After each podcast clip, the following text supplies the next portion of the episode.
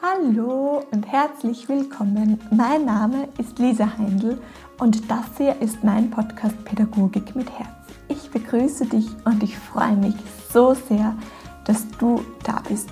Wie du wahrscheinlich weißt, ist mir die Bildung unserer Kinder ein echtes Herzensanliegen und noch viel mehr eigentlich die Menschen dahinter, die mit äh, diesen Kindern, mit unseren Kindern arbeiten. Und genau aus diesem Grund gibt es diesen Podcast nun schon seit fast zwei Jahren.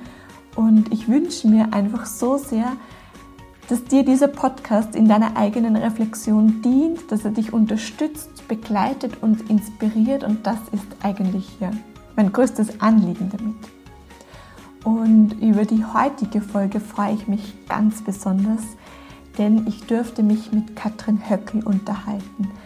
Katrin Höckel ist Bildungsberaterin und hat viele Jahre auch im Bildungsdirektorat der OECD gearbeitet und ist auch Autorin und Filmemacherin des fantastischen Films Teachers for Life, der heuer seine Weltpremiere gefeiert hat.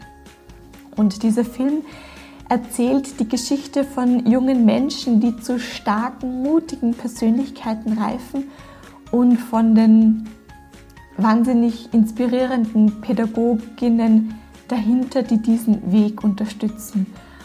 Und dieser Film Teachers for Life soll die Dringlichkeit eines Bewusstseinswandels in der Bildung aufzeigen und macht auch Mut und ist ja einfach ein ganz fantastischer Film und ich habe ihn bereits gesehen und war danach vollkommen inspiriert und bestärkt und genau. Und in dieser Folge mit Katrin Höcke sprechen wir eben über genau diesen Film. Wir sprechen ähm, über die Zukunftskompetenzen, die Kinder in Zukunft brauchen. Wir sprechen über die innere Arbeit, die es im, im Zusammenhang mit Pädagoginnen, Pädagoginnen, Persönlichkeiten braucht.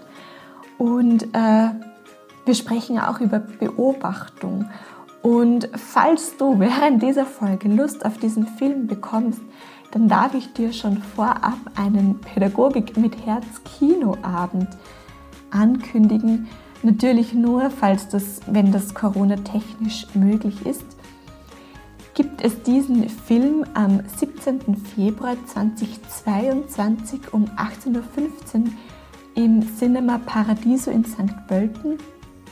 Und trag dir diesen Termin, diesen 17. Februar, schon gerne vorab in deinem Kalender ein.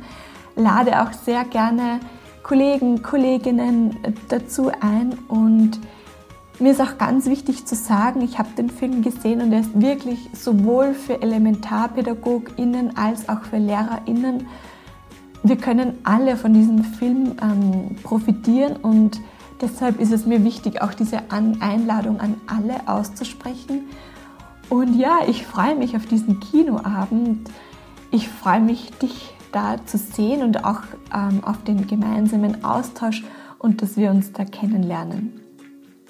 Äh, genau, und wann, wenn die Tickets dann zu erwerben sind, dann werde ich das natürlich hier im Podcast verkünden und auf, auch auf meiner Homepage und den Social Medias kundtun, damit du das dann rechtzeitig erfährst.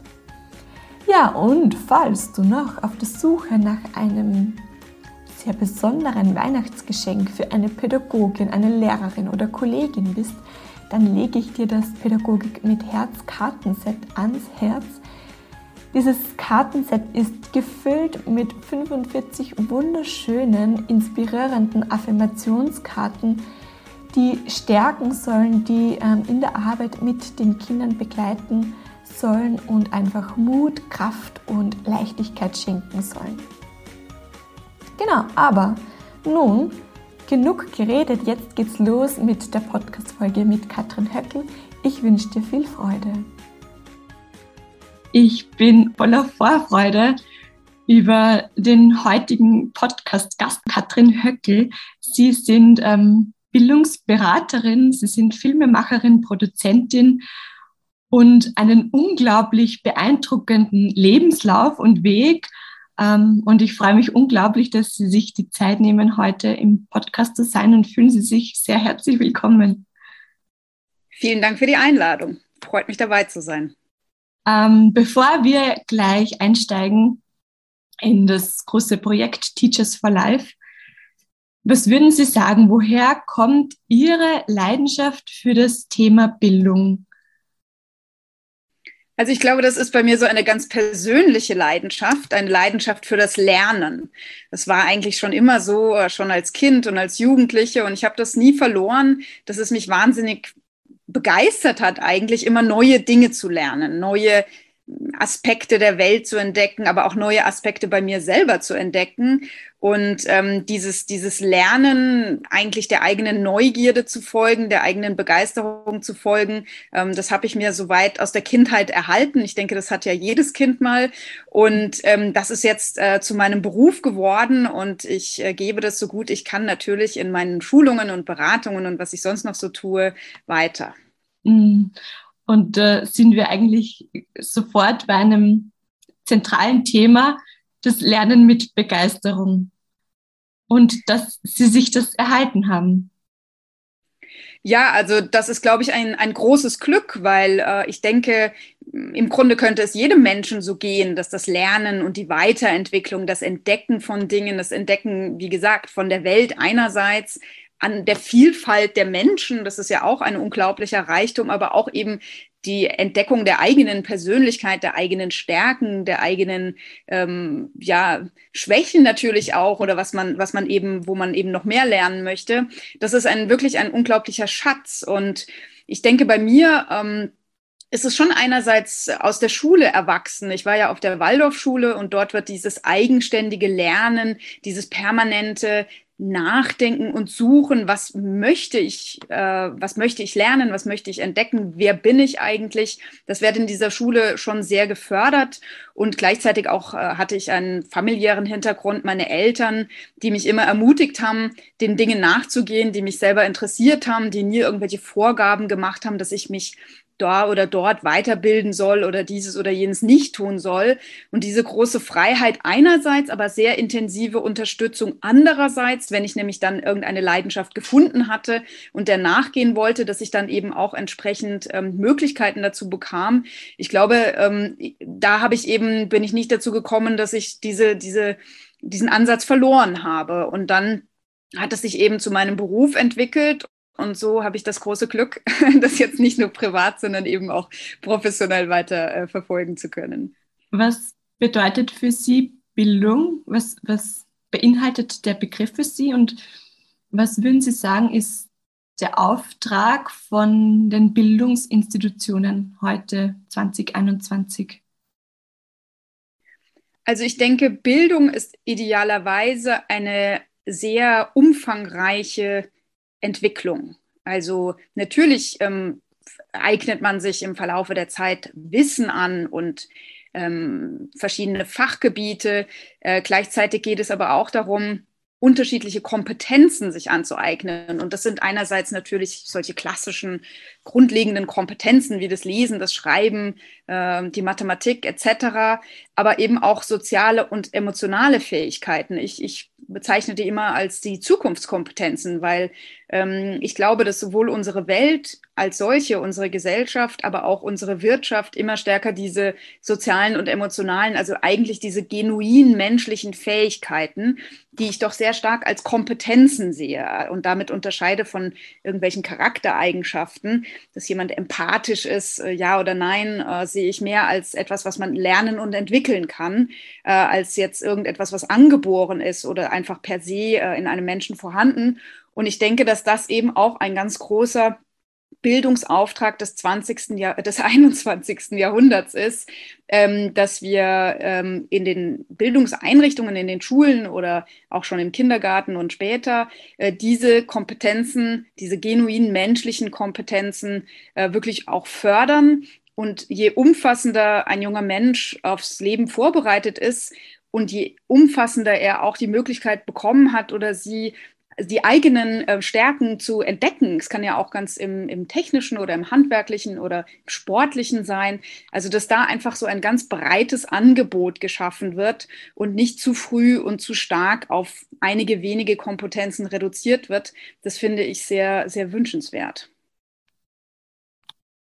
Und Gleichzeitig oder beziehungsweise anders gefragt, können wir vielleicht noch ähm, tiefer einsteigen in die Bedeutung der sozialen und emotionalen Kompetenzen für die Zukunft, weil ich kenne das aus meinem Pädagoginnenalltag, dass man dann oft im Alltag die Bedeutung verliert, weil wir noch aus unserer Ausbildung so gepolt sind, dass wir Wissen vermitteln müssen.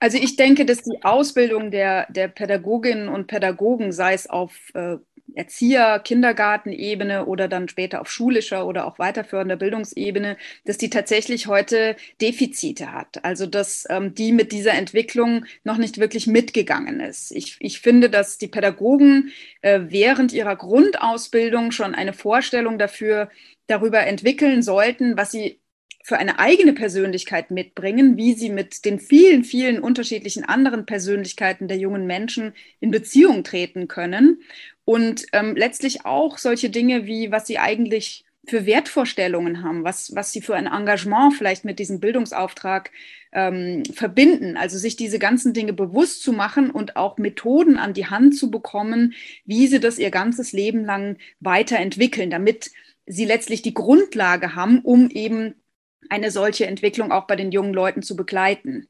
Also das kommt ja auch nicht ganz von alleine, sondern so etwas kann man auch ähm, systematisch in der Grundausbildung der Pädagogen fördern. Mhm. Und damit sind wir eigentlich schon sehr nahe an dem Thema oder bei dem Film Teachers for Life. Für all jene, die jetzt diesen Film noch nicht gesehen haben, diesen sehr, sehr fantastischen Film, was würden Sie sagen, was sind die zentralen Elemente oder was ist so diese Key Message ähm, aus dem Film? Also einer der Arbeitstitel, die wir diesem Film geben wollen, war mal Schlüssel. Ähm, wir sind davon abgekommen, weil es äh, auch, auch rechtlich kompliziert war. Es gibt schon so viele Titel dieser Art. Ähm, aber die Idee des Schlüssels, dass man für jeden jungen Menschen den spezifischen Schlüssel finden muss, nämlich dass man in die Lage sich versetzt oder beziehungsweise dass man den Perspektivenwechsel schafft, ähm, sich in die Lage des anderen zu versetzen und dann eben versteht, welchen methodischen Ansatz, welchen pädagogischen Ansatz, was braucht dieser junge Mensch im Moment. Das kann nämlich sehr, sehr unterschiedlich sein.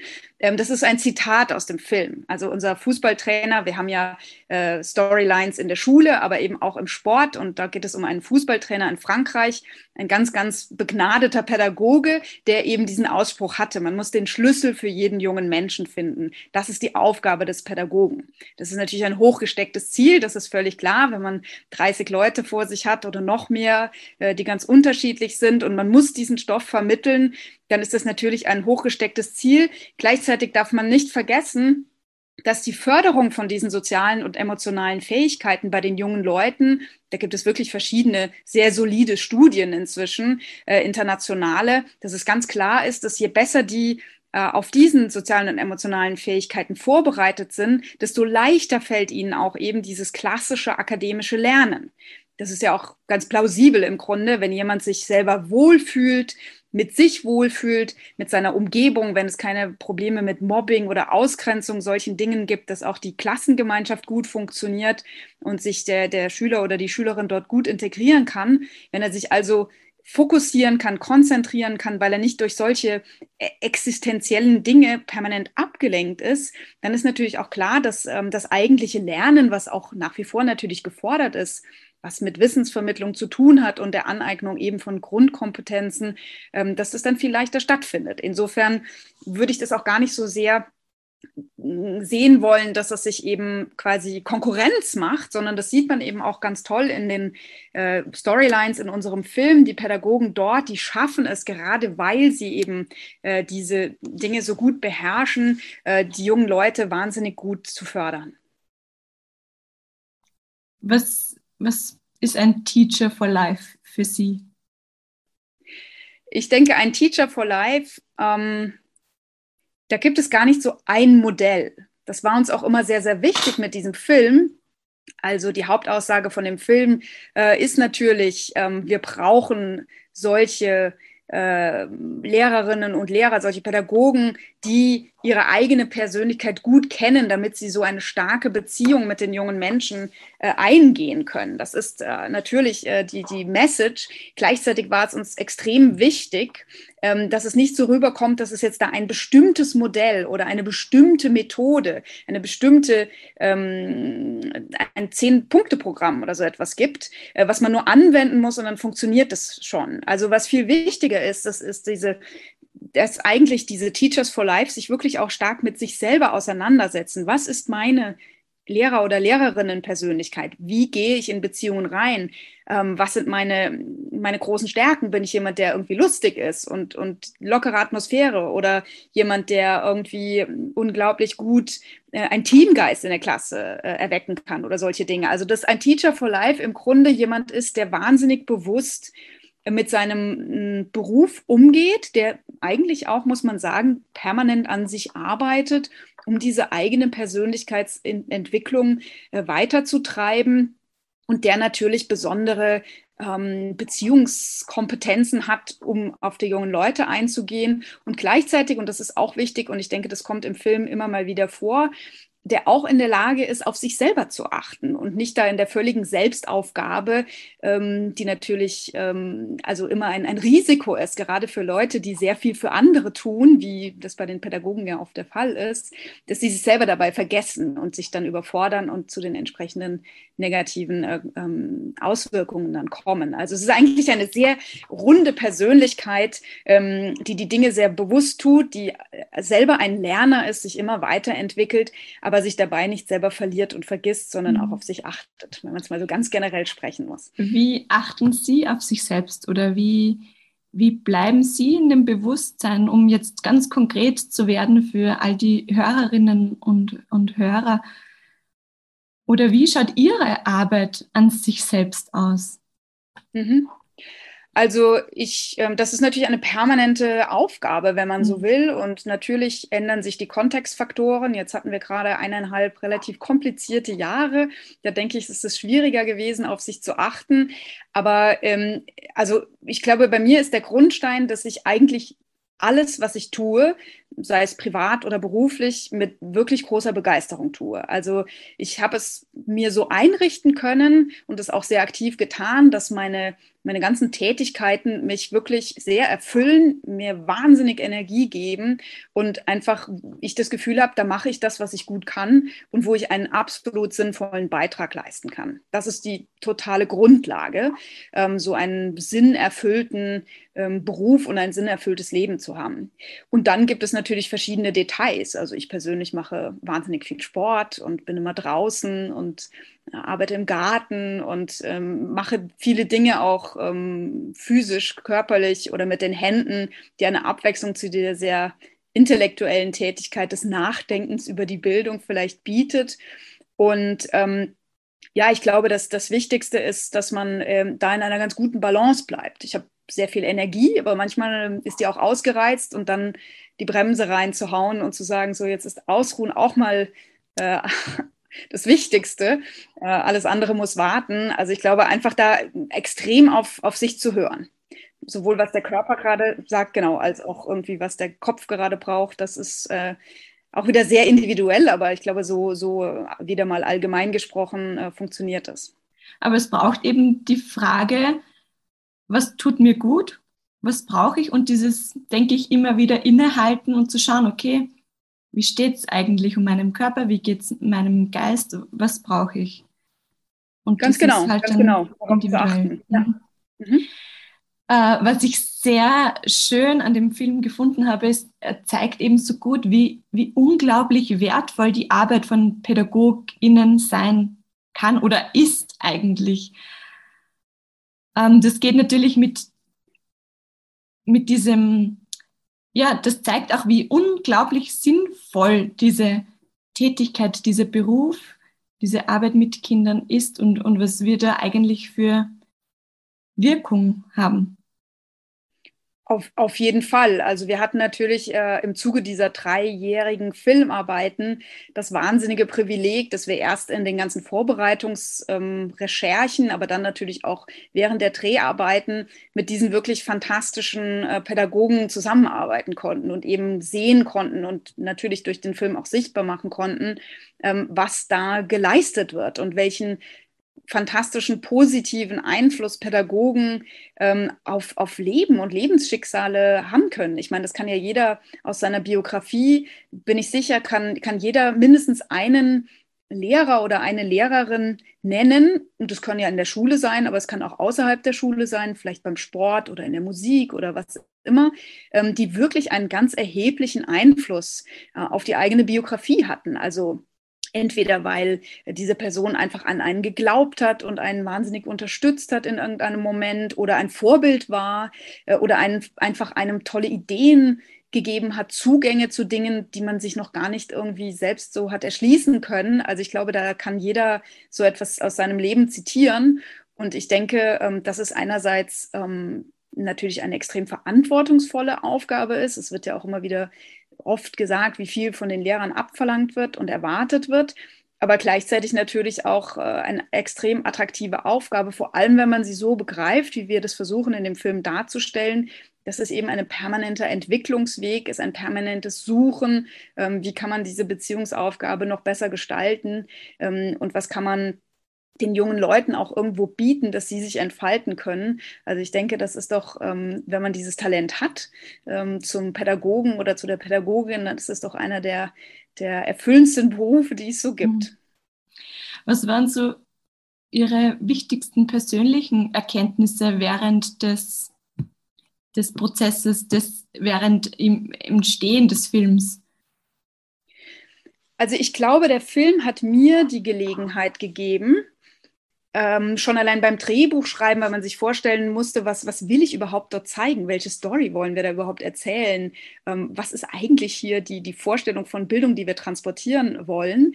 Ähm, dass es einen unglaublich äh, dazu geführt hat, dass so aufzudröseln, was ist eigentlich gute Bildung und was ist ein Teacher for Life? dass man da so wahnsinnig bewusst drüber nachdenkt, weil man sonst denkt man, na ja, das sind halt irgendwie die, die Engagierten, die Begeisterten und ähm, irgendwie die tollen Lehrer. Aber was heißt das ganz genau? Also was ist so ein, ein toller Lehrer?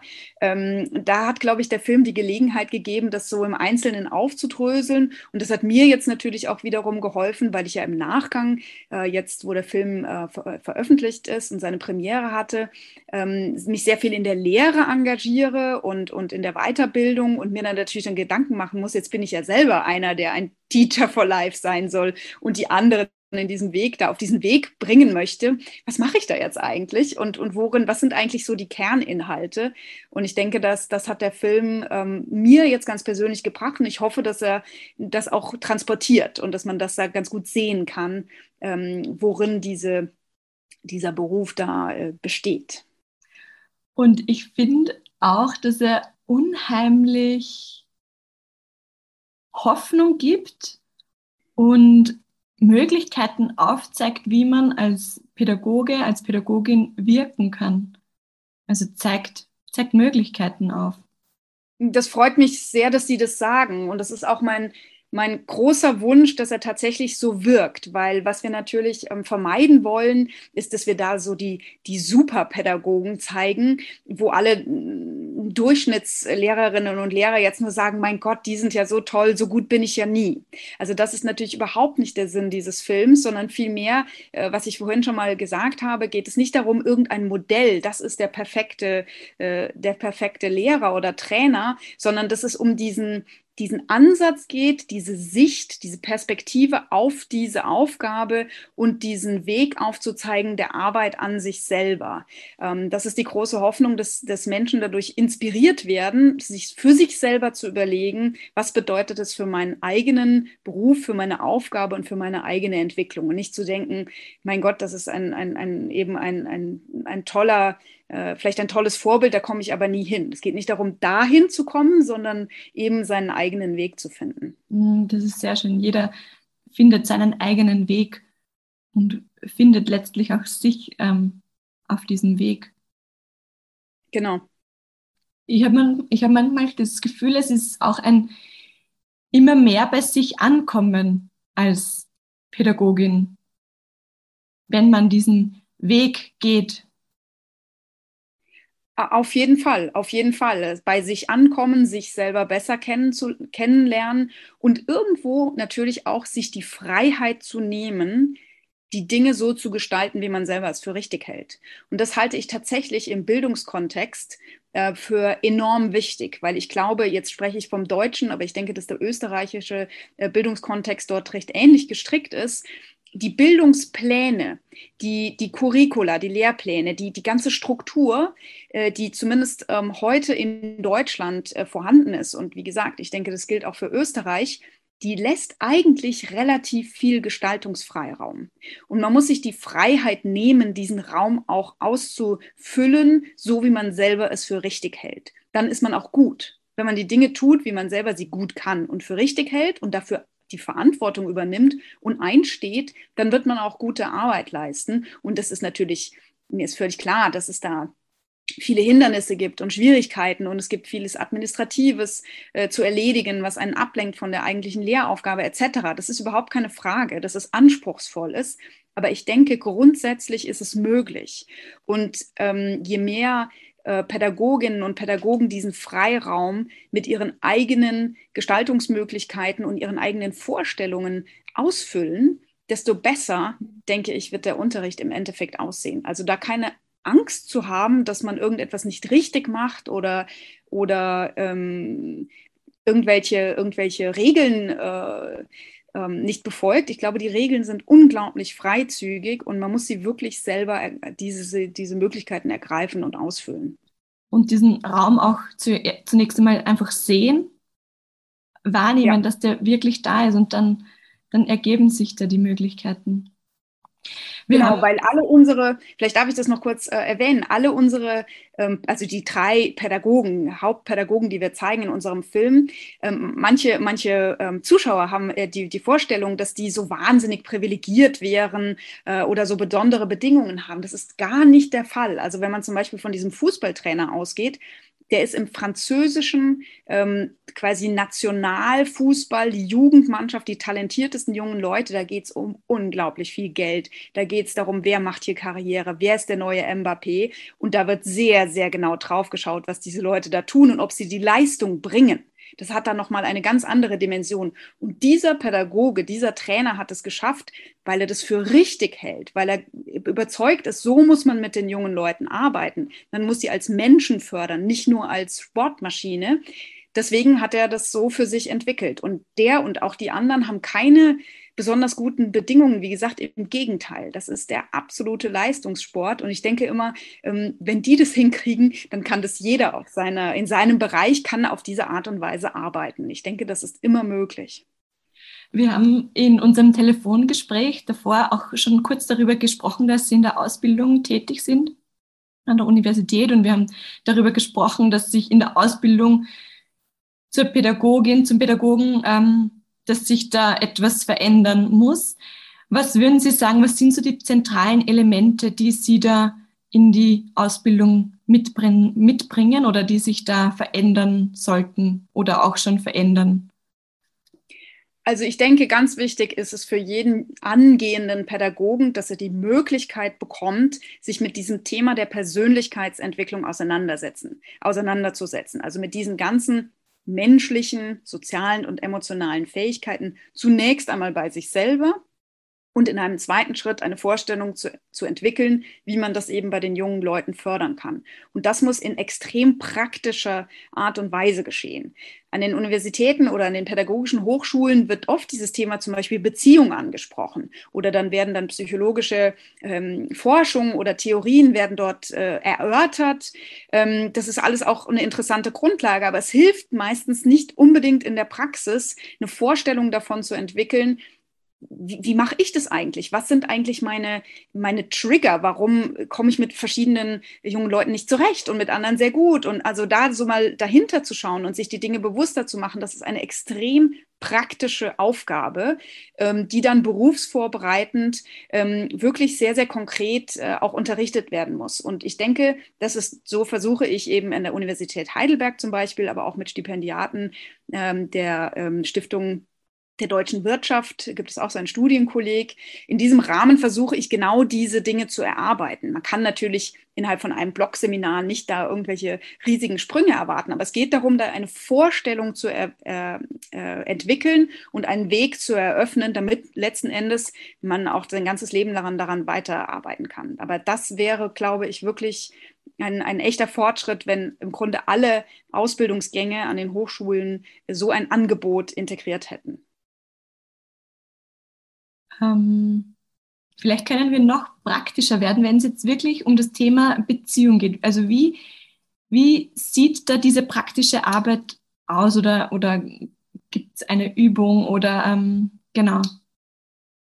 Also was man sehr schön auch im Film sehen kann, ist, ähm, ich rede mal gern von dem Fußballtrainer, vielleicht weil er mein besonderer Liebling in dem Film ist. Aber ähm, was der zum Beispiel an Beziehungskompetenzen unglaublich gut beherrscht, ist das Zuhören und vor allem das Beobachten. Also es gibt verschiedene Szenen, die wir auch da explizit zeigen. Wir haben das sehr oft gesehen, als wir ihn beobachtet haben, eben äh, in seinen Trainings, dass er einfach am Spielfeldrand steht und zuschaut und eigentlich gar nichts tut. Und man sich fragt, was macht er da? Hat er irgendwie nichts Besseres zu tun? Aber der macht ganz viel, weil der dadurch, dass er sich nicht durch seine eigene Aktion ablenken lässt, sondern die auch einfach mal machen lässt, sieht er, wie die miteinander kooperieren, wo einer vielleicht auch irgendwelche physischen ähm, Defizite hat, an denen er noch arbeiten sollte. Wie einer einfach drauf ist. Ist er irgendwie schlecht drauf und aggressiv oder ist er irgendwie müde oder was auch immer. Er sieht dann einfach unglaublich viel. Und ich denke, das ist auf den Klassenraum äh, sehr, sehr gut äh, übertragbar. Also diese Fähigkeit, dass man nicht permanent in Aktion sein muss, sondern auch mal sich zurücknehmen kann und eben einfach nur beobachtet. Und das natürlich in Kombination bei ihm. Äh, er, er, möchte diese jungen Leute, diese, diese jungen ähm, Fußball- Nachwuchsspieler ähm, in die Autonomie führen. Das heißt auch, dass er ihnen nicht permanent vorgibt, was sie machen sollen ähm, und die dann Folge leisten müssen, sondern dass er sie eigentlich äh, immer weiter nach vorne schickt und sich immer selber immer mehr zurücknimmt. Und dadurch kommt er in dieses Beobachten und kann dann eben so eine ganz ähm, andere äh, Führungsrolle auch äh, übernehmen, indem er eben nicht vorneweg läuft und eine Ansage macht, sondern immer weiter sich dahinter stellt und eigentlich die sich so entwickeln lässt. Das ist eigentlich ein ganz schönes Bild. Und ich denke, das, das ist zum Beispiel so eine, eine mhm. Übung, da kann man auch ganz konkrete Übungen machen, wo man sich selber beim Beobachten beobachtet zum Beispiel, ähm, wo man diese Dinge trainieren kann, ganz bewusst. Ich glaube, das ist eine irrsinnig spannende Aufgabe, die man, die wir auch den Hörerinnen da jetzt mitgeben können, sich beim Beobachten zu beobachten. Welche Gedanken musste da in einem ablaufen? Ich glaube, das ist irrsinnig wertvoll. Auf jeden Fall, das kann jeder einmal ausprobieren und es ist einfach äh, interessant, wenn man zum Beispiel auch sich vorher, währenddessen und nachher vergleicht. Also wenn man sich vorher, bevor man zum Beispiel eine Klasse betritt, sich überlegt, was man meint, da jetzt wieder äh, dass da jetzt wieder passiert. Und dann kann man mal schauen, ob es wirklich passiert, vor allem wenn man mal nicht interveniert, sondern eher zurücktritt und beobachtet. Und danach kann man sich nochmal reflektieren, ähm, wie es einem in dieser Situation gegangen ist. Also diese ganze Arbeit mit der Persönlichkeit, da geht es ganz, ganz stark immer darum, sich Dinge bewusst zu machen. Dinge nicht einfach reflexartig zu tun, ähm, sondern ähm, ganz bewusst sich selber zu beobachten, zu reflektieren. Ähm, das bezieht sich genauso auf zum Beispiel, was wir vorhin ansprachen, das Thema der, ähm, wie, wie, wie man es, äh, wie es, wie das funktioniert, dass es einem gut geht. Das ist auch eine permanente Selbstbeobachtung. Und je differenzierter man in der Selbst- und Fremdbeobachtung ist und dieser Möglichkeit des Perspektivenwechsels, was geht da im Grunde im Moment vor, ähm, das ist, glaube ich, eine, eine, eine ein ganz essentielles ähm, Element von dem, von dem Ganzen. Und eine abschließende Frage, die jeder Podcast-Gast kriegt. Wenn es eine Wünschefee geben würde, eine Bildungsfee, die Ihnen einen Wunsch für das Bildungssystem, für die Kinder, die Pädagoginnen erfüllen könnte, welcher Wunsch dürfte für Sie erfüllt werden? Also ich glaube, ich bleibe da jetzt mal ganz pragmatisch beim Thema. Ich glaube, es wäre wirklich ein Fortschritt, wenn jeder Pädagoge in seiner Grundausbildung die Möglichkeit ähm, bekäme, so eine Erfahrung zu machen, ähm, die sich eben auf dieses Thema der Persönlichkeitsentwicklung bezieht, eine Vorstellung davon zu entwickeln, weil viele kommen erst viel später in ihrem Leben auf diese Themen, ähm, einfach um eine Grundlage zu legen, um diesen wirklich sehr wertvollen Beruf mit Freude und Energie und ähm, permanenter Weiterentwicklungsmöglichkeit äh, auszuführen. Hm, sehr schön. Vielen Dank für Ihren Einblick in Ihre Arbeit. Vielen, vielen Dank für Ihre unglaublich wertvolle Arbeit, für diesen Film, den Sie da ins Leben gerufen haben, der da uns Pädagoginnen zur Verfügung steht, der unheimlich wertvoll ist. Und vielen Dank für das Gespräch. Ich danke Ihnen für das Gespräch und auch für dieses fantastische Engagement, solche Dinge äh, ins Leben zu rufen. Das ist Ihr Engagement und ich glaube, das kommt wirklich äh, vielen, vielen anderen Pädagogen zugute. Vielen Dank dafür. Dankeschön.